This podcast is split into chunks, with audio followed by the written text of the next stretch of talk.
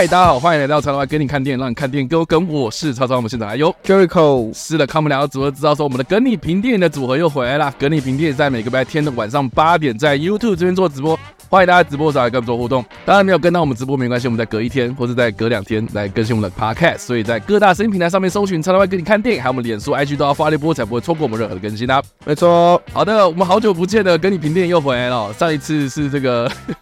吃火锅。也没有好久不见嘛，没有跨年嘛，对吧、啊？然后也算评电影，那个算评电影吗。好了，我们分享讲了二十部哎、欸，对，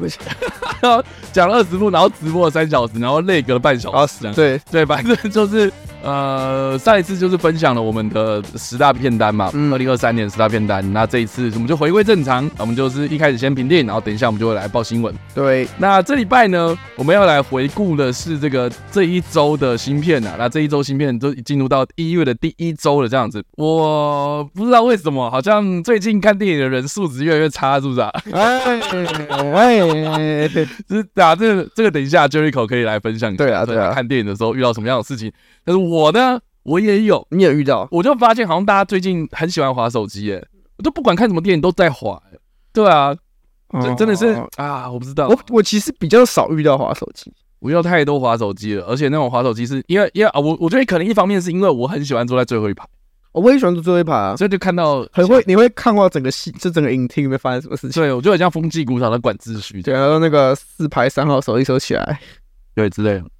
啊，我能理解，我能理解。但但那滑手机这个啊，这个真的很烦。我不知道花钱进去电影院滑手机是怎样，我也不懂。然后觉得他可就我像，我觉得我觉得我自己遇到的都那种什么，就很明显他可能就不是进来看电影，嗯，他可能就只是就像叉 Y 这样分享嘛，让大家买完菜进来吹个冷气休息一下 回家，或是可能中间晚上有空档，都有其他事情的，嗯，想说啊进来，或是中间上班可能偷跑出来啊，看个电影休息一下。那种类型，或者通常这种类型比较常会拿出手机，然后在那边稍微看呐，好吧？好了，总之我们 这礼拜会分享的是四部电影的短评，那马上进入到我们的第一部喽。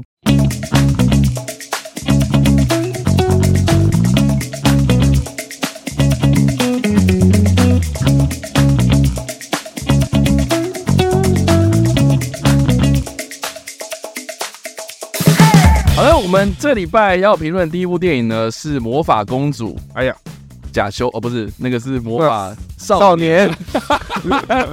魔法公主啊，这个算是睽违二十七年重返大荧幕的宫崎骏经典电影哦。嗯，哇，二十七年前，二十七年前的等于是说我九岁，然后 Jericho 还在游，对我还没有出生，还没有出生，还要再大概快四年，对吧？一九九七年的事情了。对，那这一次就是重返大荧幕，我就非常兴奋，然后大西也是非常的期待这样，然后就去看了泰坦厅，嗯，好爽啊，好爽哦，哇，这部片在泰坦厅看真的超震撼。哦，我觉得那不是震撼可以足以形容，哎，我觉得是就爽，就爽，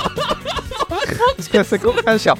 没有，这真的就是一种很超现实的享受这样，然后我觉得更有趣就是说，因为这部片一九九七年哦，那个时候我十岁。我十岁在国小，哎，上映的时候我完全不敢看这部哦。这部的预告片他弄得很血腥，然后看到这个海报嘛，对不对？然后他又嘴巴又小，对啊，所以就就就是你知道，当时我对宫崎骏的印象就是啊，龙猫很可爱。然后哦，风之谷，嗯，风，哎呀，风之谷那个那个王虫也很恶心哦。那时候对啊，小时候小时候看会觉得，然后对红猪啊很可爱，然后魔女仔这边也很可爱啊，对，很可爱，就会觉得说，哎，怎么宫崎骏这次来这个魔法公主是什么东西？我不太懂。然后因为魔法公主嘛，嗯，你就会觉得你知道，小时候就会觉得就是啊，我才不要看到什么小朋友看的东西这样啊，魔法，对啊，魔法还有公主。然后有公主，就对，之后我就会觉得说是不是什么芭比之类的，知道就是迪士尼公主之类的这种类型。对，所以那时候我就没有特别有兴趣这部片这样。嗯。然后直到我忘记哪一年哦，我忘记哪一年那个呃，好像中正纪念堂还是哪里，然后就有办宫崎骏的动画展，然后我就有去看。然后当时就是我跟我妈这样子，然后我就把我妈拖去这样，然后我妈真的很可怜这样。然后呢，我印象很深刻的是说。当中就是当然就是看宫崎骏的那些作品啊，然后原稿啊、手稿啊什么什么有的没的，然后中间就有一个地方，然后放片段这样子，然后就放到魔法公主的片段，然后他放的片段就是那个就是啊、呃，大家如果看这部片的话，里面有一个剧情是呃有一个人类的山就是山城吧，有个城寨这样子，城寨，对，然后这个魔法公主的这一个小小桑，然后他就呃骑着白色的狼，非常大的狼，然后就是要攻入那个人类那个城寨这样子，然后就是那一段这样，然后我就看得非常的入迷这样，我想哇，好好酷啊，然后动作什么的那个很流畅这样，然后我印象最最深刻的就是我妈进来在那个时候也跟我一样看得很入迷，然后就问我说这部到底是什么这样。连我妈都这样讲哦，对，所以你就知道，就是哇，这部片光看预告片啊，或者看一些片段，会觉得说它是一个非常特别的作品，这样。嗯，那这部片呢，它主要的剧情就是在描述说，这个日本的算是呃士丁时代啊，士丁时代的一个幻想世界，这样。那当时的这个呃虾夷族的少年，他为了保护族人免受于一个叫做邪魔的诅咒的侵扰啊，所以他就前往西方，然后就是看到了人类跟森林的一些神奇哦。来呃，就是进行了发生了一些冲突这样子，然后卷入了这场冲突之中。嗯、那简单来讲，剧情就是这样子啦。OK，那我不知道 Jericho 有没有看过，我好像以前有看，但印象没有，印象没有很深刻。因为我看到很多资料是显示说，当时宫崎骏他要打入这个好莱坞市场，结果好死不死，这部片在上映的时候就是刚好跟《侏罗纪公园》打对台这样。哇，对，那你就想想看嘛，就是说好。如果你今天是一个美国片商，看到一个日本动画，你会希望说他就是用什么样的方式，然后或者主攻什么样的族群？你是就那那种合家观赏嘛，嗯，然后家庭嘛，可能给小朋友看之类的这样子。因为这部片里面有很多蛮暴力跟血腥的画面。也不是到那种就是你知道皮开肉绽或干嘛的这种很恐怖的，对。但至少就是对一个动画片来讲，里面有血出现，流血，相对来说会比较断手断脚之类断头，嗯，这种这种画面一出现，你当然会觉得就是说，哦，等一下哦，如果你今天是一个八景山，你看到这个东西，哎，等下我是要打合家观赏，你怎么给我这种东西啊？哦、所以我记得印象中那个时候是呃，这个这个他跟那个米拉麦克斯影业有合作。然后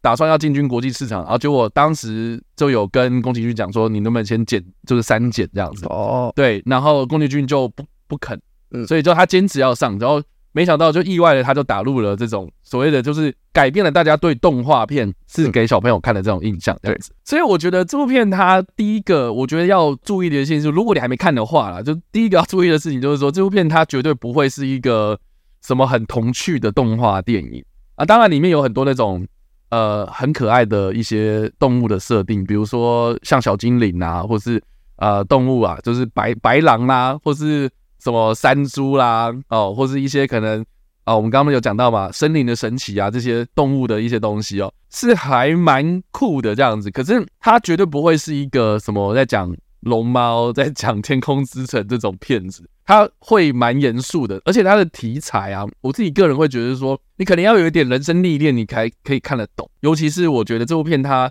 也蛮特别的，是说吉普力他把这部片的设定设定在室町幕府时期。那室町幕府可能你要先知道一下，就是当时的历史状态是怎么样。就是说日本的历史啊，有分很多不同的这个幕府啊。哦，那这个室町幕府就是在战国时期发生之前的这个幕府。那这个幕府是足，这姓是姓什么？就是姓足利啊。基本上就是像什么足利义满啊，啊足利义昭啊这种，应该是大家耳熟能详的一个名字哦。哦，这样比如说最知名的一个当时的人物，应该就是一休和尚嘛。哦，一一一休，大家在看那个动画的时候，应该都知道说。里面不是有将军大人吗？那个将军大人就是足利义满哦，所以足利氏哦所建立起来的这个幕府就是室町幕府时代这样子。那当时的这个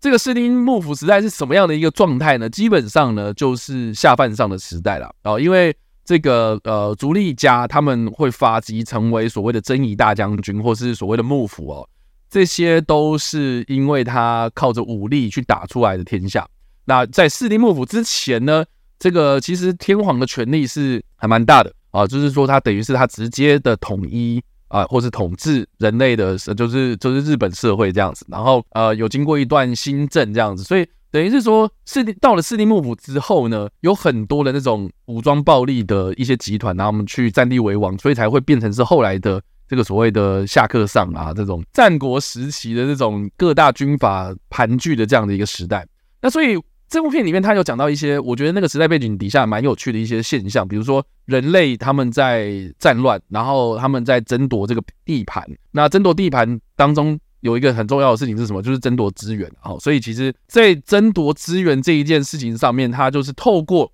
当时的时代背景，然后来看到人类跟自然界的一些关系。再来就是当时的这个故事舞台，我们刚刚有讲到，就是说武家他打倒贵族之后，他们自立为王嘛，哦，所以变成是人在享受这些权利所建立起来的这样子的一个社会，然后这个社会之于人啊，有什么样的一个关系这样子，所以我觉得还蛮神，呃，我觉得还蛮有趣的是说，这部片它有很多很奇幻的东西，可是你不会觉得格格不入，而且这些格格不入，就你你你你不会觉得格格不入之外，你好像看得懂他在里面讲的什么东西哦哦，所以其实我觉得他不难懂。但是我觉得他需要一点点人生历练，所以我觉得小朋友真的是非常不适合这部片的。呃，如果你想要看一些就是怎么讲，就是说看看这部片，你想要有一点冲击感，你想要获取什么样的一些启发，我觉得他需要一点点年纪耶。那真的，我觉得没有必，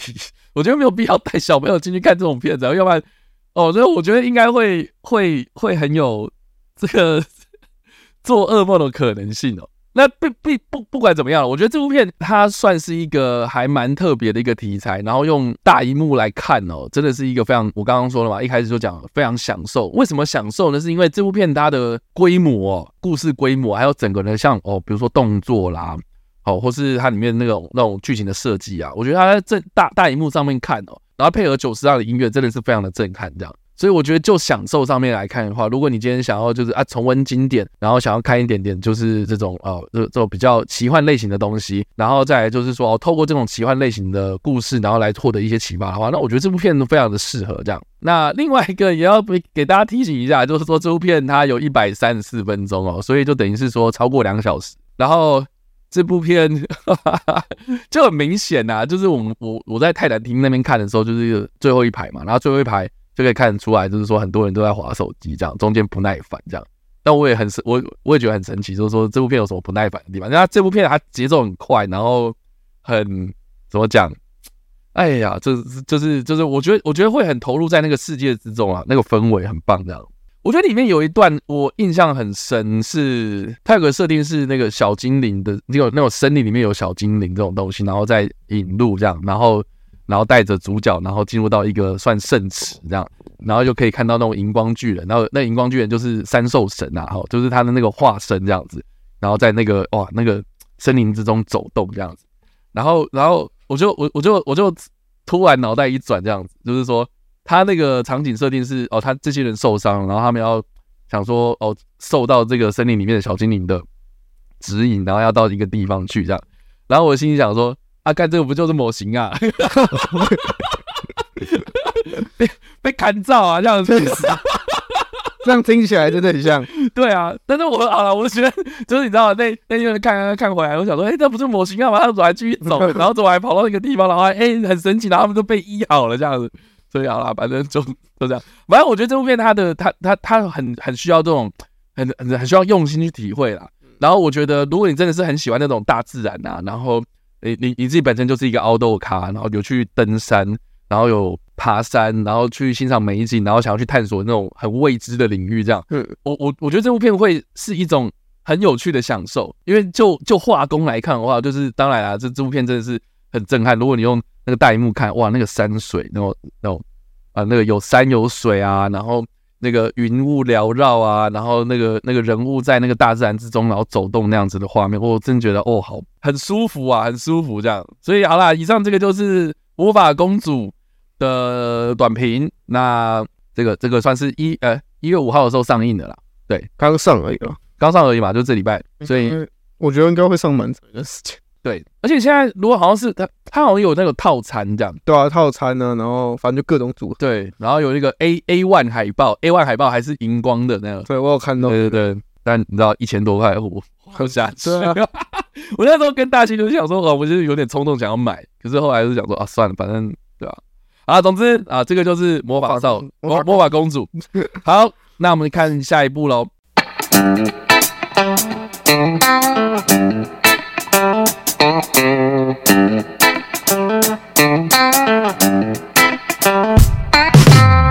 我们要来评论电影是《叛谍档案》哦，那这部片 Jericho 也没看，对我没我没有想看。OK，你你为什么会想看？他是杰哈巴特的监制，是的，这部片就是杰哈巴特的监制。我我在猜，有可能就是他原本想要演，可是后来没可能没时间，所以他要找了他的好伙伴来。我觉得我我我觉得我觉得应该是应该是他就是想做这个东西，嗯，然后可是你知道要找人来演。可是他干脆就直接找他好。对，好了，我们的双面人亚伦·艾克哈特主演的片子啊，那故事呢就在讲说有个犯罪组织杀死了一些这个新闻媒体记者这样子，然后就栽赃给中情局这样，然后就跟中情局勒索一百万美金，要不然。他就会公开，可能就是比如说中情局的什么什么秘密这样。对，这个你看很样板嘛，所以呢，这个中情局就就没办法，就只好派出了他们这个呃这个这深藏不露已经退休的特工，就是这个亚伦艾克艾克哈特所饰演的这个角色叫做瓦尔这样。瓦尔，那这个瓦尔呢，他退休之后呢，他在做的是什么事情呢？他就是砌砖工，就是专专门在做那个水泥呀、啊。哦。砌那个砖头啊，然后肯定要砌一座墙啊，做墙子的，知道吧？所以他就是呃，就是随身就会带着那个什么哦，砌砌砖那个刀子啊，然后什么有的没的，这样就是要重新招募他回来啊。然后一开始当然他就说我不要嘛，可是后来他就发现说，栽赃中情局，然后杀死这些新闻媒体记者的这个人是他的以前的一个 partner，这样。哦，然后对，然后然后这个 partner 可能就是呃比较信任他，所以他希望说啊他出面，然后去查明这件事情，这样中间局就派了一个菜鸟女特工，然后就跟着他一起去查这件事情。然后你找这个人，这样很典型，对吧？是非常的样板，对不对？样板啊！听，听我的这个我介绍，好朋友变成了一个大坏蛋，然后因为这个原因，所以我出，我必须得出面来阻止他。对，为什么他会变大坏蛋？为什么他要做这件事情啊？不知道啊，所以要请你出面，这样，因为你是他的好朋友，对，你应该可以说服他，就，就是典型的这个情勒嘛，情勒嘛，对，情勒啊，为什么用我这样？我都已经这个 都退休了，我已经退休，我就当那个水泥工了，这样子。反正呢，这部片我觉得有点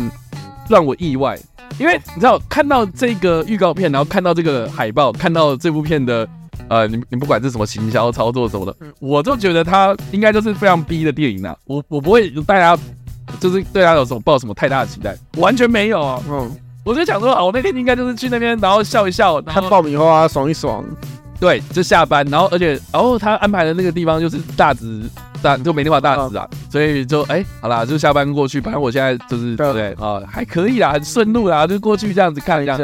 然后呢，我在过程当中我就觉得，我靠，我一开始就超级超级 B 级这样。哦，就是演不管是演技啊，或是那个运镜啊，或是整个这个，就是你知道啊，就是他就会有里面有一个很典型很鸡掰的中情局的老板这样。子，嗯，那个一个主管，然后主管就会很鸡掰的跟你讲说什么，哦，我就是要让你去啊，怎么样啊，然后你知道就是。个性就很靠北这样，然后那个那个女特工就是一个菜鸟啊，菜鸟就是会听话，对，就是啊，可能出任务还会带一个那个你知道啊，行李拖着在那边行李箱这样子，然后亚伦艾克哈特他就是只有哇，这个带着一个很轻便的，然后他他的工具盒这样之类的，就这样，所以就变成哇塞，一开始说超级逼，我还以为是看什么九零年代那种，还好这感觉魔鬼毁灭者，感觉很像是吉拉巴特会做出来。会想要做的对，然后我觉得他让我意外。我刚刚说他让我意外嘛，嗯，意外是什么东西呢？是这部片的他的动作超屌，真的。这部片他其实动作设计超级厉害，就是我我觉得你知道啊，剧情就妈的就很就很土，就很烂，然后就很土，然后什么设定，然后最后坏人他做什么事情，那超级好猜啊。就是这些剧情，他只要知道文戏的时候，我就觉得说，哦，干，你可以快一点嘛，可以不要嘛，这样你再继续解释下去的话，我就会就觉得啊，是不行。对，就觉得不行。可是当他开始打架的时候，啊，好像还不。他打架的开始到结束都很莫名其妙。可是他打架的过程当中，那个的运镜啊，然后取景啊，然后那个动作设计什么的都很漂亮哦，超级漂亮。所以我觉得这部片你真的就是无脑看，然后进去看动作，那感觉不错啊。其实，对他，他就是我印象很深刻，就是他他的动作设计很。他一开始第一场打架戏就是啊，我以前那个就是那个上司叫我去去去查那个朋友，我拒绝了这样。然后那个那个女女菜鸟特工，然后她也觉得就是说我不想跟这个人去，然后她就继续在这边砌她的砖墙这样，好不容易砌好了，然后就莫名其妙就扫就被被扫射这样，然后她那个砖墙就就这样没了，没了之后，她开始就是要躲避那些人追杀，然后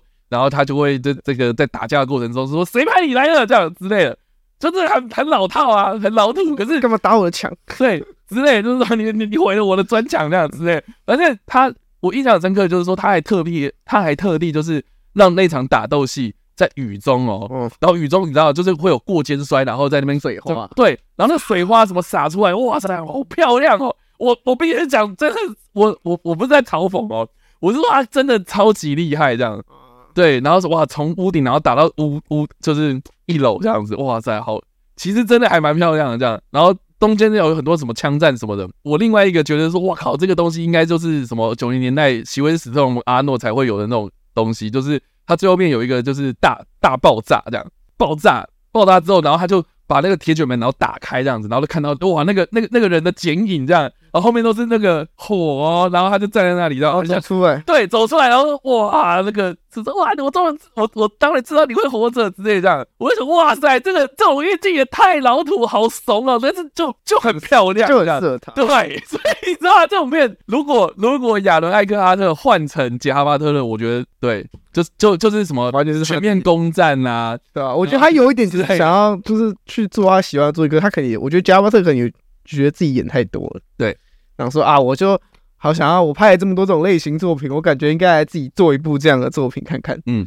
然后所以才做这，才诞生出了这部作品。然后又找他的好朋友，所以我觉得我不就是不会超出我的意外啊。就听起来，如果他是这样的格这样的格局，然后这样的步调，这样的内容，这部片真的我真的觉得不意外。对啊，然后一百一十分钟，哎，也刚刚好，刚刚好，会不会太长？不会太长哎，就刚刚好，真的啊就好。对，反正他就是。出国啊，打卡啊，然后对，然后很多场景啊，这样子，只是他故事规模其实弄得拉的很大，然后看得出来就是说，但是他也是受限于他的可能制作预算或什么，就是他也没办法搞到可能就是什么漫威等级的那种动作，真的真的超大，对对对，所以我会把它定位成就是说，他可能就是小成本制作，但是在这个全球打卡的全面攻占吧。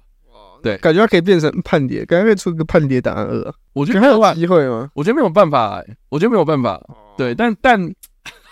但这部片我必须说，就是有点像是杰哈巴特他想要小试身手，他当所以那我觉得他可以再期待他接下来会。不会感觉这一次听起来他比较多的放在如何重现那个就就是注重在打斗场景，对，然后找找回那种九零年代动作电影的那种荣光这样子，对啊，听起来很爽啊，对，那也就是你反正你不会想要期待这部电影看到什么很惊人的剧情大逆转或者惊人什么剧情危机，你本来就不会期待啊，那何必？我我看得出来就是他中间有一段想要逆转这样子，嗯。对，因为我刚刚不是有讲完，就是说他那个上司很机掰，嗯，对啊，那你一开始就是你会觉得说，干这个人很讨厌，然后我自己就觉得，你已经看过那么多电影，这个那么机掰的人，对不对？他一定不会是什么最终大 boss 嘛，一定不会是啊，对啊。因为他就是，你知道，就是故意要给你反转，然后果然嘛，就是对这个，这也不是，这也不用说我剧透，我感觉老套啊，就是对，很超级老套，就是你看一开始看起来是一个很机掰，看起来他就是故意做一些让你觉得很怀疑的事情，对对对，然后最后发现没有，他其实一直都在帮你之类，或者他其实更没有，更没有怎样，对，所以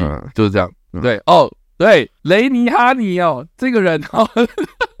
这也是这个传奇人物啊，芬兰的一个导演，他曾经导过《割喉岛》。然后《夺命总动员》《水深火热》这些片子，就是娱乐电影这样啊。然后就是自从就是他越来越向下沉沦，就拍出一些可能然后票房毒药，像《割喉岛》就是票房毒药啊。对，然后就开始就是他就他把他的重心转到中国那边去这样子。然后他现在好像是长期定居在北京吧，我记得啊。对，所以你才会看到什么《偷天侠盗团》呐。哦，对对对，他上一部电影《偷天侠盗团》哦，皮尔斯·布洛斯南呐。上联我也很常出现在在中国，对对对，中国电影你知道中资啊，很常出现的外国就是好莱坞明星，对，但这部片就就没有，应该说他没有中资，所以我觉得还可以这样，哦，所以我觉得好，就就动作片来看的话，这部片它确实 OK，哦，那还行，对，所以就是但但我必须说它没有什么很很什么高大上的那种剧情，对，合理的，我觉得这剧情你本来就不会期待还有高大上的剧情啊。好，就这样子喽。好好，下一部电影我们要来评论的是什么呢？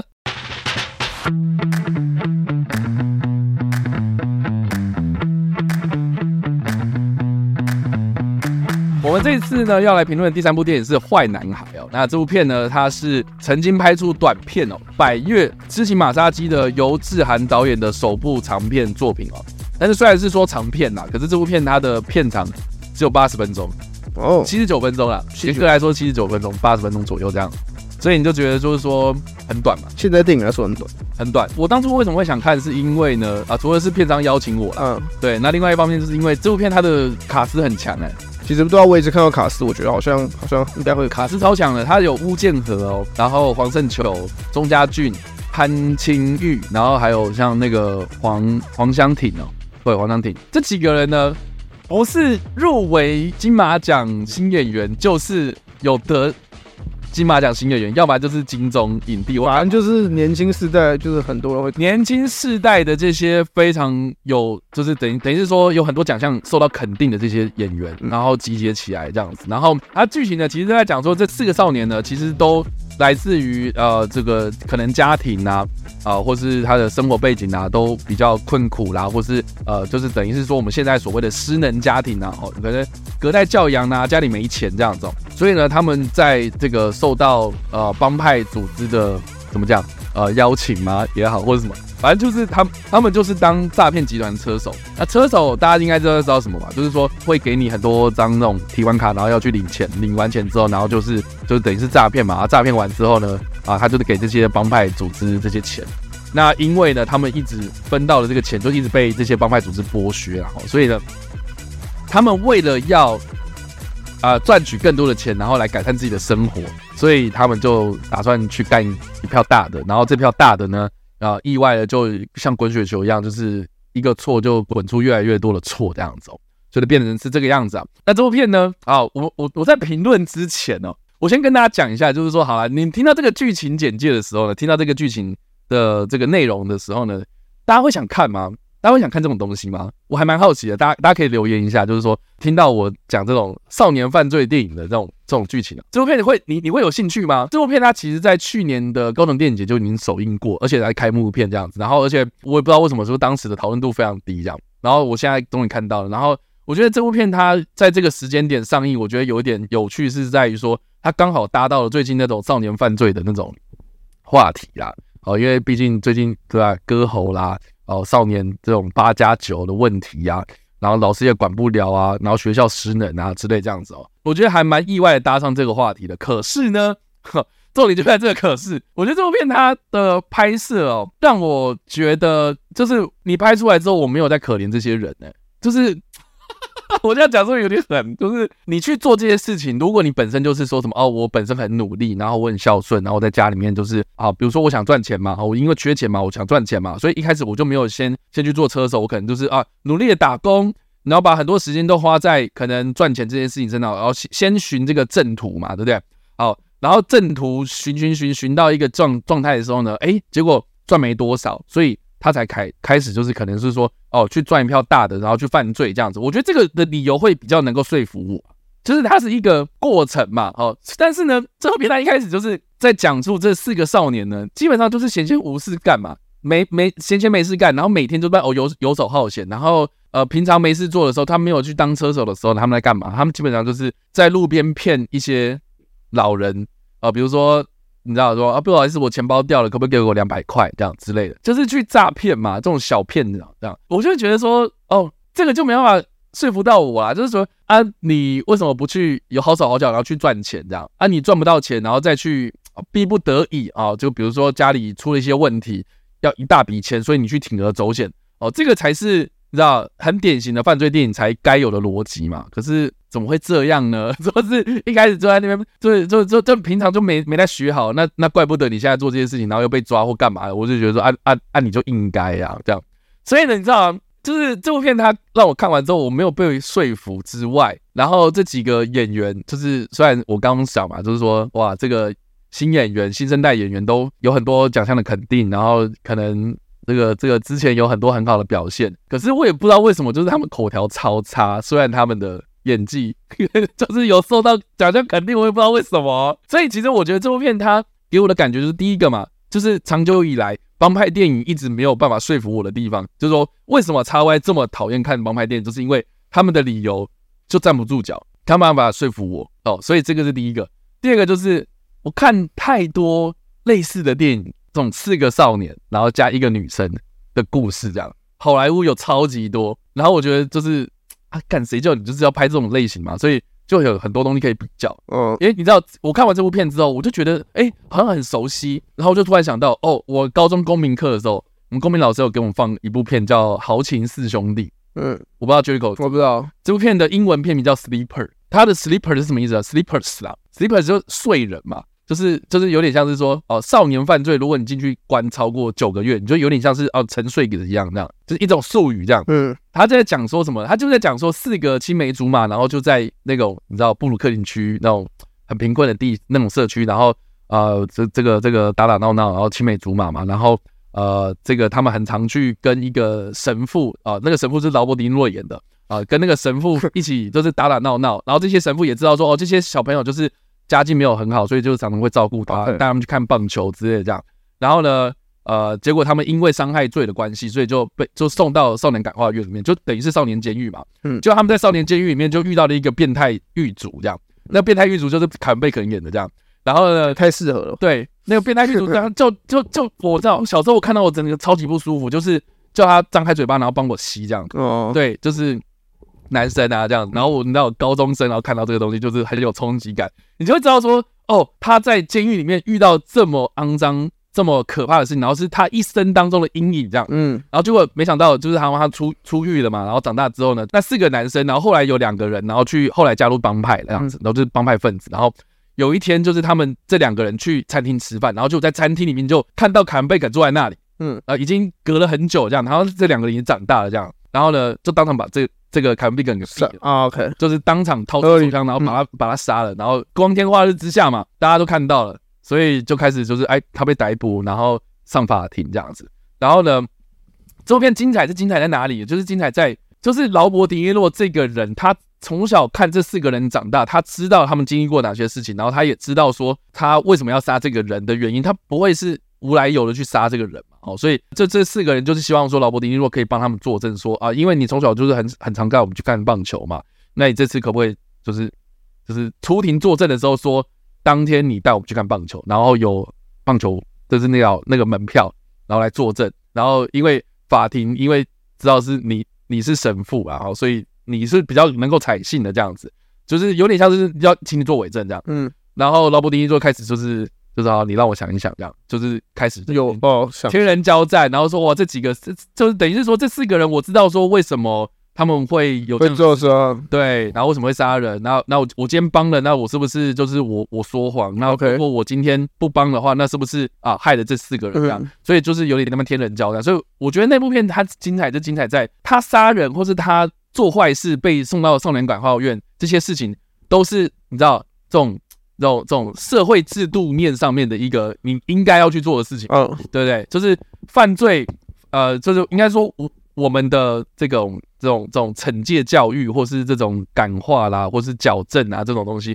其实最大的目的就是为什么要有法律？是因为要伸张正义嘛，然后要惩罚犯罪嘛，然后再来就是说你要避免同样的事情再犯。嗯，对，再次发生的话，你要避免它。那你说好把这些少年送到监狱里面去关，然后哎，可能这个监狱里面又遇到这种事情，然后哎，是不是又之后又发生这些悲剧？他有达到这样的目的吗？我就我觉得。我觉得豪情四兄弟精彩就精彩在于说，他去挑战那个道德，然后去批判那种价值观，然后让你在看电影的过程中思考很多嘛。啊，改，可是坏男孩就没有啊，那坏男孩就是就是，我就觉得说，干你们这四个人就是每天游手好闲，然后在那边骗来骗去，然后最后又去做车手啊，做完车手之后，然后结果中间又发生什么样的事情，然后想要只是对，就就是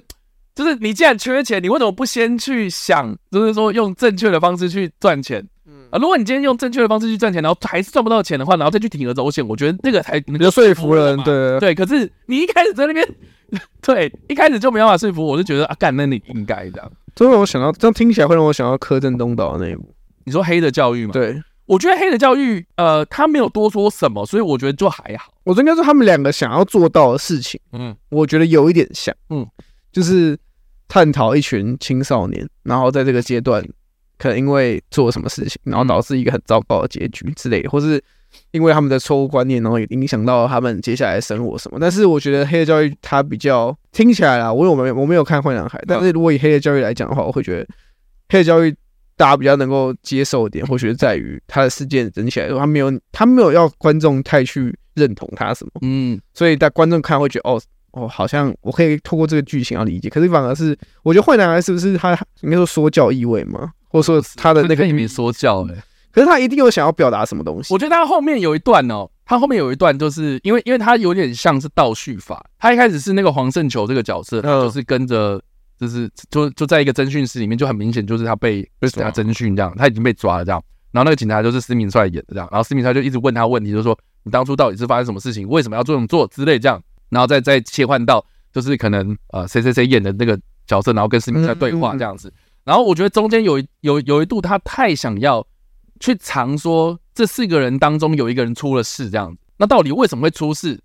然后谁做的？他当中他后面我觉得后半段他太想要去埋这个梗了，这样就是好像有点在制造悬疑这样，然后让大家去猜说到底是谁做的，嗯，然后发生什么事情这样，然后最后面又来一个我自己是觉得非常没有力的反转，这样。也不是反转，就是 应该是说他要把那个真相拍出来，然后那个真相拍出来之后，然后他又做了一个事情这样，然后我就觉得说不要好不好？这大概就是就是我觉得这部片它它它太它太流于形式了，所以变成是他好像一直在呈现那个事件，可是他没有料他，但是他他没有想过说这个事件带给人的意义是什么，所以他就只有很表面的把这件事情拍出来，然后更伤的就是就是他呈现的那个东西会让我觉得太好笑这样哦。对，可以，因为我有看到，我没有看，但是我看到很多人都在评论这部电影，很多人都会说，就后来他们做事情根本没有什么，根本没有多坏，然后根本没有什么，就是好像你讲把事情讲的严重，但实际上有可能只是你活该，跟实际上就是这件事情根本没有那么想象中那么夸张。对，这种感觉，我就从头到尾都一直觉得说啊，你们就活该啊，对，所以啊，就没什么好说的了，这样大概。而以上这个就是第三部电影哦，《坏男孩》。那我们就进入到第四部电影哦。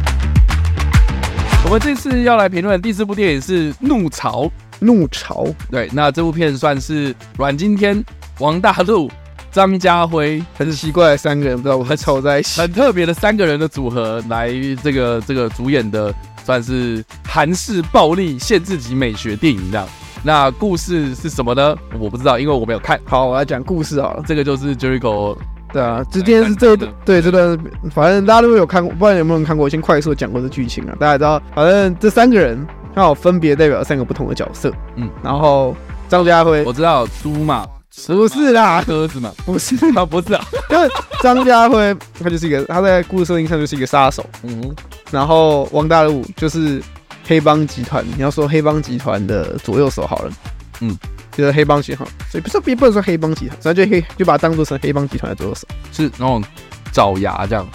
对，可是这种最高等级啊，就这种专业打手。OK，然后阮经天就是一个看起来很混的一个墙头草警察。哦，黑警，黑警，但是看起来有，就是他的给你给你的形象塑造，会觉得哦，他就是墙头草。OK，对，这个过程。然后故事的展开就在于有一天，这个黑帮集团，嗯，他们要就是时间到了，我们要现场，我们要选选新的画室的，讲用香港电影讲的话，应该是画室的，就想讲就要选一个新的领导啊，选新的社长出来啊。然后哦，突然发现，哎、欸，我们原本原本要宣布的新的那个领导，新的要接棒的这个人，他挂了啊哈。所以就导致黑这群黑帮都开始猜啊，就是这群黑帮在那个故事里面那个城市里面影响力很大哦，谁干？大家想说谁干？然后他们就开始猜说没有啊，会动我们的，就敢动我们自己人的人只有自己人而已啊。嗯，然后大家开始互相猜测，所以其实电影的开头会让你觉得说哦，好像应该电影就是在演说哦，这群人互相去猜测彼此，然后啊演到最后，然后可能再把。呃，张家辉啊，阮经天是什么？是怎么卷进这件事情？对，一开始你会觉得这样，可我觉得这这这是最厉害的地方，就是这这个故事演了二十分钟之后呢，你突然发现，我、哦、干不对耶啊，这个事情二十分钟之内就解决了啊，解决了。对你，你一开始会以为说，你一开始就是你一开始应该会想说，这群人应该就是要互相去找黑帮，就到底谁杀了这个接班人嘛？然后最后可能演到最后面才会牵扯到说，哦，原来是这个样子。嗯哼，可是没有发现。就那一群黑帮自己的人，在二十分钟之内全部死光，OK，而且是还蛮有场面的那种，啊哈、uh，huh. 对，就是因为不能，就是虽然不知道大家会不会去看，但是其实我觉得这部片在剧情上面写的还不错，啊哈，规模有一点稍微拉大，但是还不错，因为它里面又扯，就一部分要讲黑帮这个集团里面内部的事情，嗯，然后一部分要讲哦张家辉这个角色到底为什么这么痛恨黑帮集团，嗯，然后阮经天又是怎么被卷卷进这件事情里面，但是。这部片很可惜一点，是因为我像我刚刚说，它的剧情其实很多，嗯，很常会发生的事情是，比方说他前面演说好，我们今天要去杀他，就比方说黑帮集团，好，我们今天内斗好了，嗯，啊不是我我今天我要先下手为强，他们一定会想好做到，我要先杀，就发现哎、欸、怎么怎么我去，然后什么事迹就败露，然后忽然进入到一个回忆片段，嗯，哦原来在那个时候其实已经发生什么什么事情了，就是你早就已经被出卖什么，嗯，然后跳回来演现在，然后演完这段的时候又演下一段，然后又同样的逻辑，就你会看到一堆回忆画面，OK，对，可是这部电影在前面塑造的一直都是哦这三个人好像是三个不同的势力。警察、黑帮跟杀手三个不同的势力如何去碰撞？可是如果有看过类似电影的人，你一定会知道，这三个人最后一定会有一些交集。对啊，对。可是重点是我在看电影的时候，前面其实你很难 get 到说这三个人到底是什么关联啊。你会觉得这三个人最后一定会有，你要么就是这三个人最后会有冲突嘛，要么就是这三个人最后会合在一起。这两种走法嘛。如果你常看这种类型的电影，可是你到电影最后面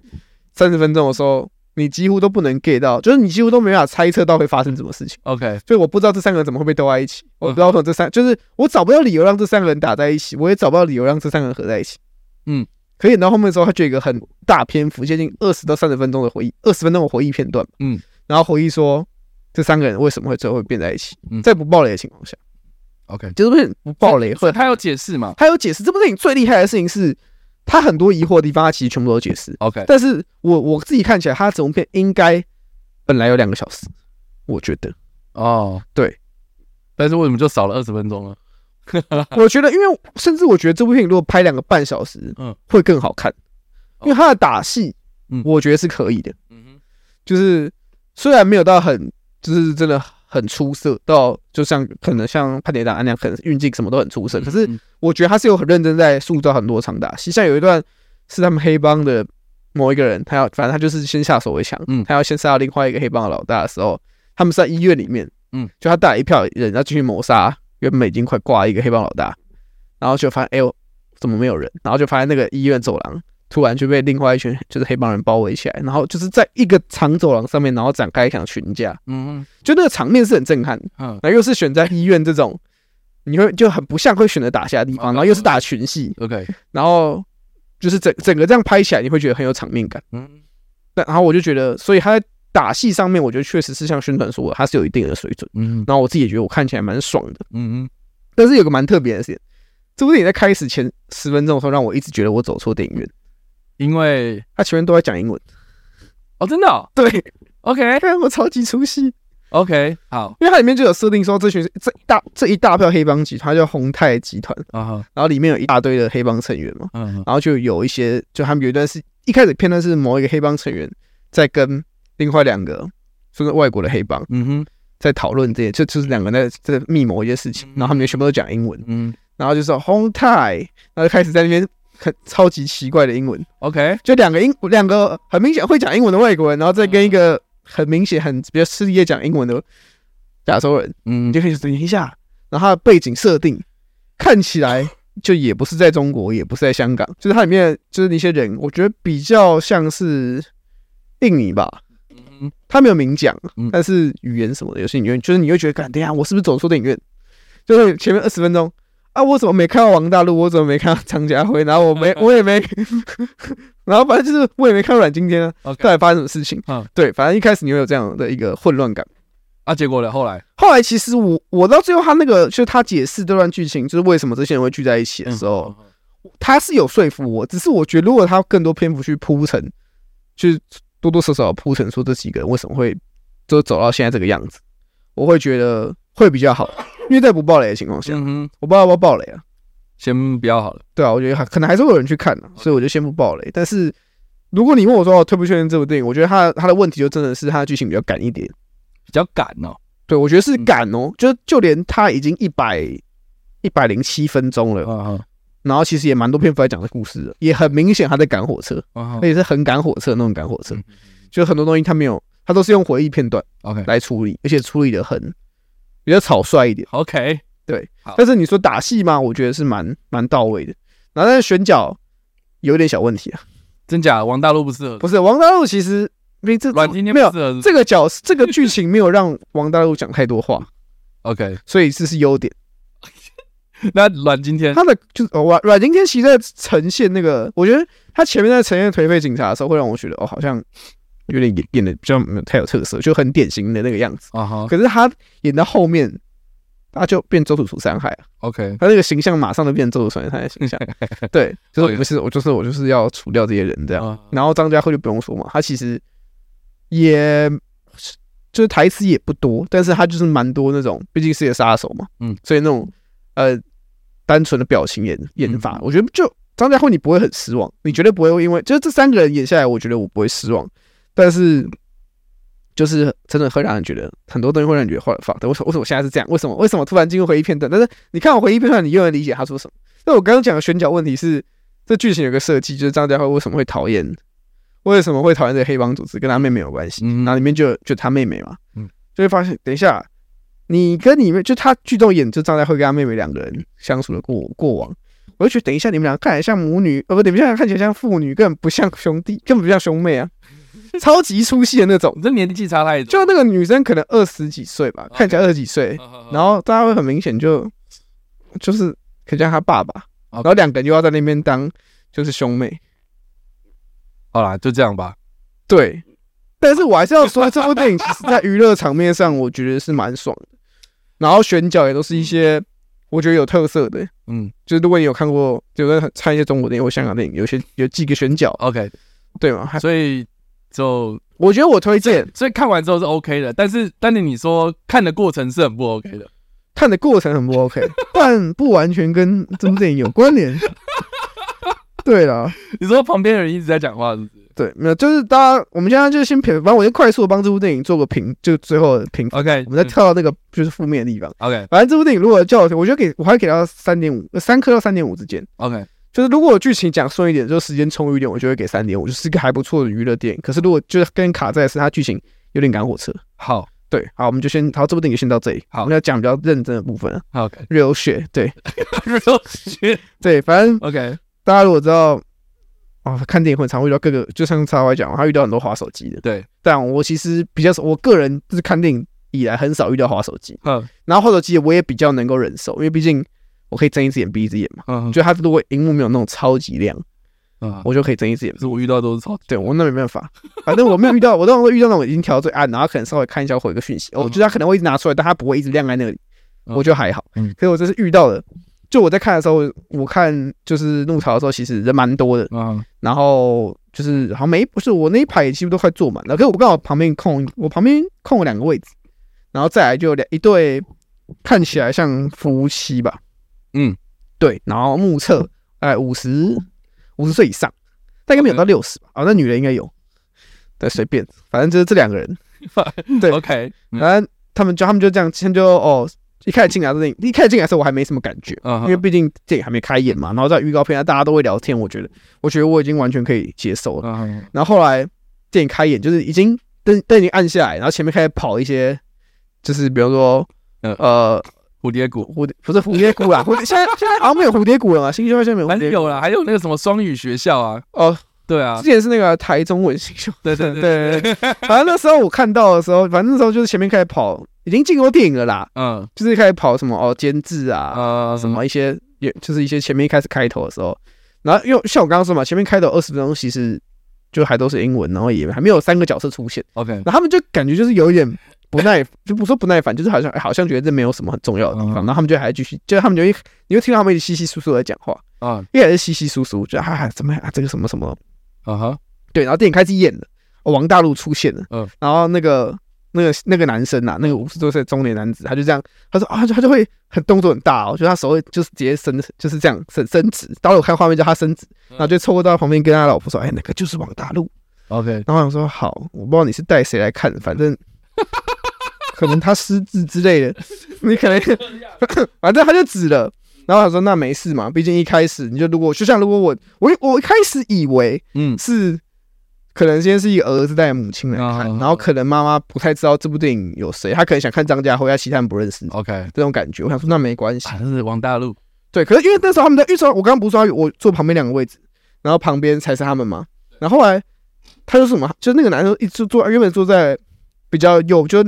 比离我最远的那边，然后他就说什么他看不到。我想说，我想说你是哈比人还是怎样？就是就是他他，所谓的看不到是指说他坐在那边被挡住，对，他被挡住。可是你有去过新一秀台？小厅最后一球台已经很还好了吧？就小厅最后一排基本上不会被挡住。对啊，就当然你会说前面如果有人会一个人头嘛，可是你去哪一间戏院不是这样？嗯，还有更惨的，有时候椅背直接卡，直接挡到你一半的那种、嗯、都有嘛。然后他就说他被挡住，然后他就要换位置，他就换到了我右边的右边，嗯，就离我很近了，就换过来离我很近，因为我他那个前面就刚好前面没人，就比较嗯，然后他就我说好随便，说啊反正就看电影嘛。然后我就想说哦没关系，反正他只要比较离我旁边就好。然后他就开始演哦，就开始演很多剧情，然后他就开始疯狂的 reaction，嗯，对，好像说哈，他怎么死了？哦，他没有死，不对啊，他死了。然后不然就会说什么，哦，为什么是这样？而且会那种超大声的那种，就那个全厅都会听到他在哈，哦，是哦，很多人吗？很多人啊，全满吗？接近一半满，半满以上。OK，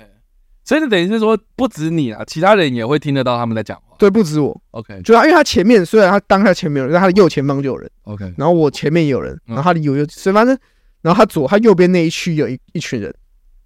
嗯，对，然后你会一直听到他在那边，哈，为什为什么他会这样？然后他说，哦，原来是这样哦，然后不然就是一些很血腥的画面，就比方说也没有很血腥哦，比方说哦，因为这部电影有拍到器官买卖嘛，那比方说这个女生。被推到那个哦，被推到那个就是一就是算手术的地方，啊、然后他就开始呃呃，然后就更没拍啊。OK，电影也没有拍，电影就切到下一段。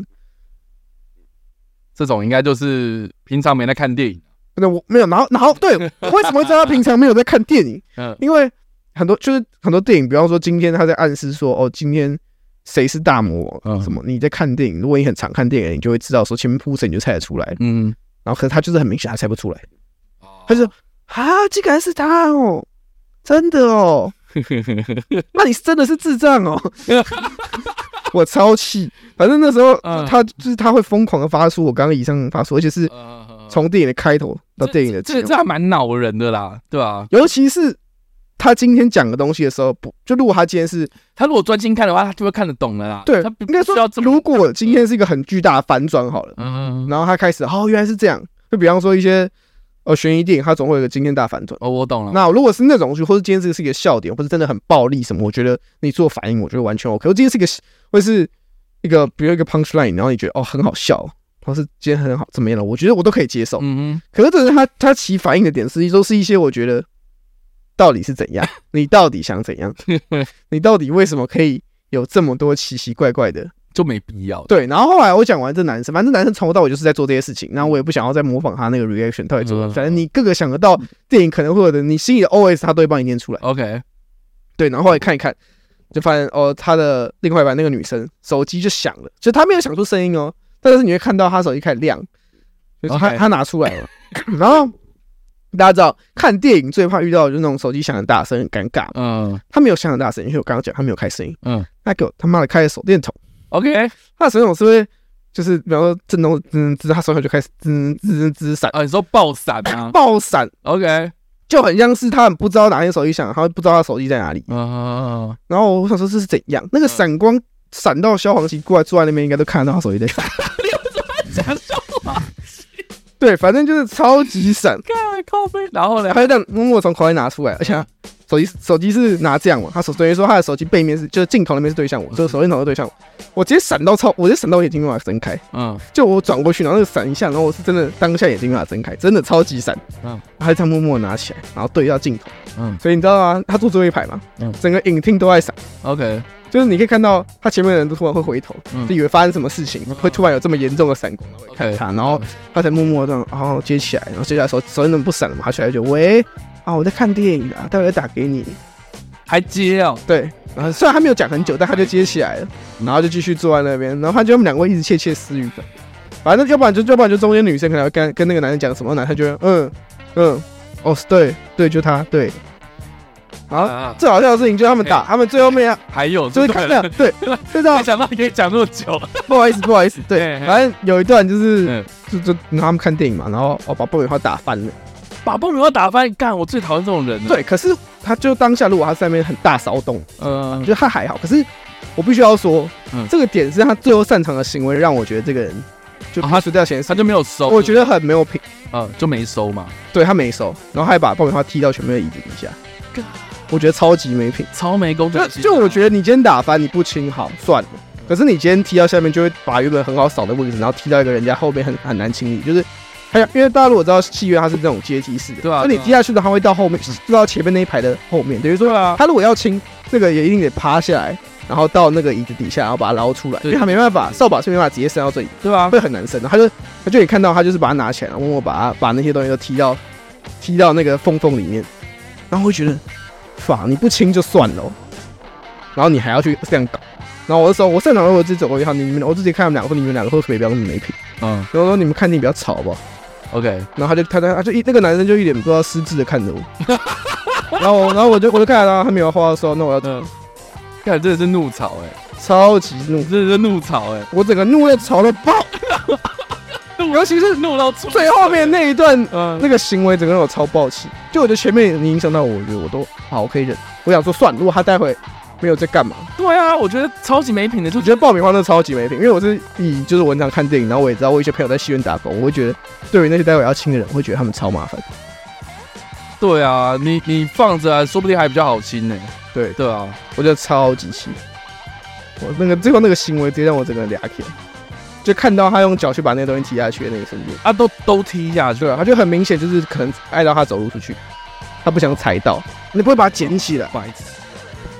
好啦，总之大概是这样，就这样子啊！感谢大家今天的收看或收听呢。我们今天跟你评电影呢，我们评论四部电影。那不知道大家怎么想呢？欢迎在留言区方留言哦，来跟我们做互动。今天就到这边喽，那大家拜拜，拜拜。